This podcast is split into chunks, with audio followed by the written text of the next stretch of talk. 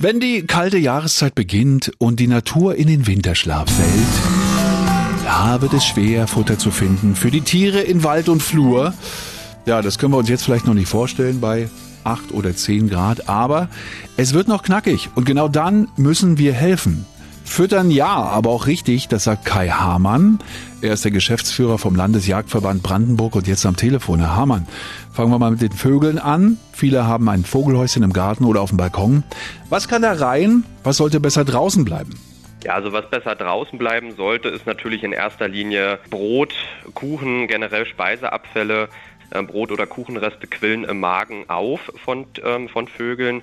Das kann eben auch zur tödlichen Gefahr dann sogar werden. Und wenn wir zurück zu den Gartenvögeln schauen, dann ist in erster Linie natürlich immer gut, wenn man entweder die fertigen Meisenknödel verwendet ähm, oder eben generell eine Mischung aus Weizen, Sonnenblumenkerne ähm, füttert und natürlich auch ab und zu mal ein frischer Apfel. Mhm.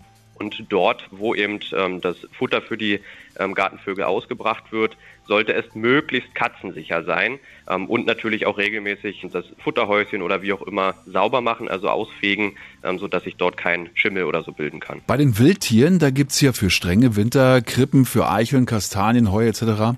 Äh, wie sieht's denn zum Beispiel aus mit Resten wie alten Kartoffeln, Brot, Backwaren? Gut, das hatten Sie gerade gesagt, das ist nicht so sinnvoll. Gemüse als Futterzusatz möglicherweise, kann man das machen? Also prinzipiell ist das Füttern von Wildtieren verboten. Also es gibt die sogenannte Notzeit. Ähm, die Notzeit wird ausgerufen von den zuständigen Landes- bzw. Ähm, Landkreisbehörden und wenn eben eine Notzeit ausgerufen wird, dann wird die Fütterung von den jeweiligen Jagdausübungsberechtigten oder von den Revierförstern übernommen. Reden wir noch mal über ein anderes Problem, äh, wenn ich beispielsweise gar nicht füttern möchte, ja, Garten- und Bioabfälle. Wie kann ich mich denn davor schützen, dass äh, beispielsweise Allesfresser wie Waschbären, Ratten, Mäuse oder Wildschweine angelockt werden? Ja, das ist in der Tat ein Problem und demzufolge ist es eben wichtig, gerade wenn Wildschweine in der Nähe sind, dass eben der Garten entsprechend abgesichert ist oder eben der Komposthaufen entsprechend abgesichert ist, sodass eben kein Waschbär, kein Wildschwein äh, dort unmittelbar rankommt.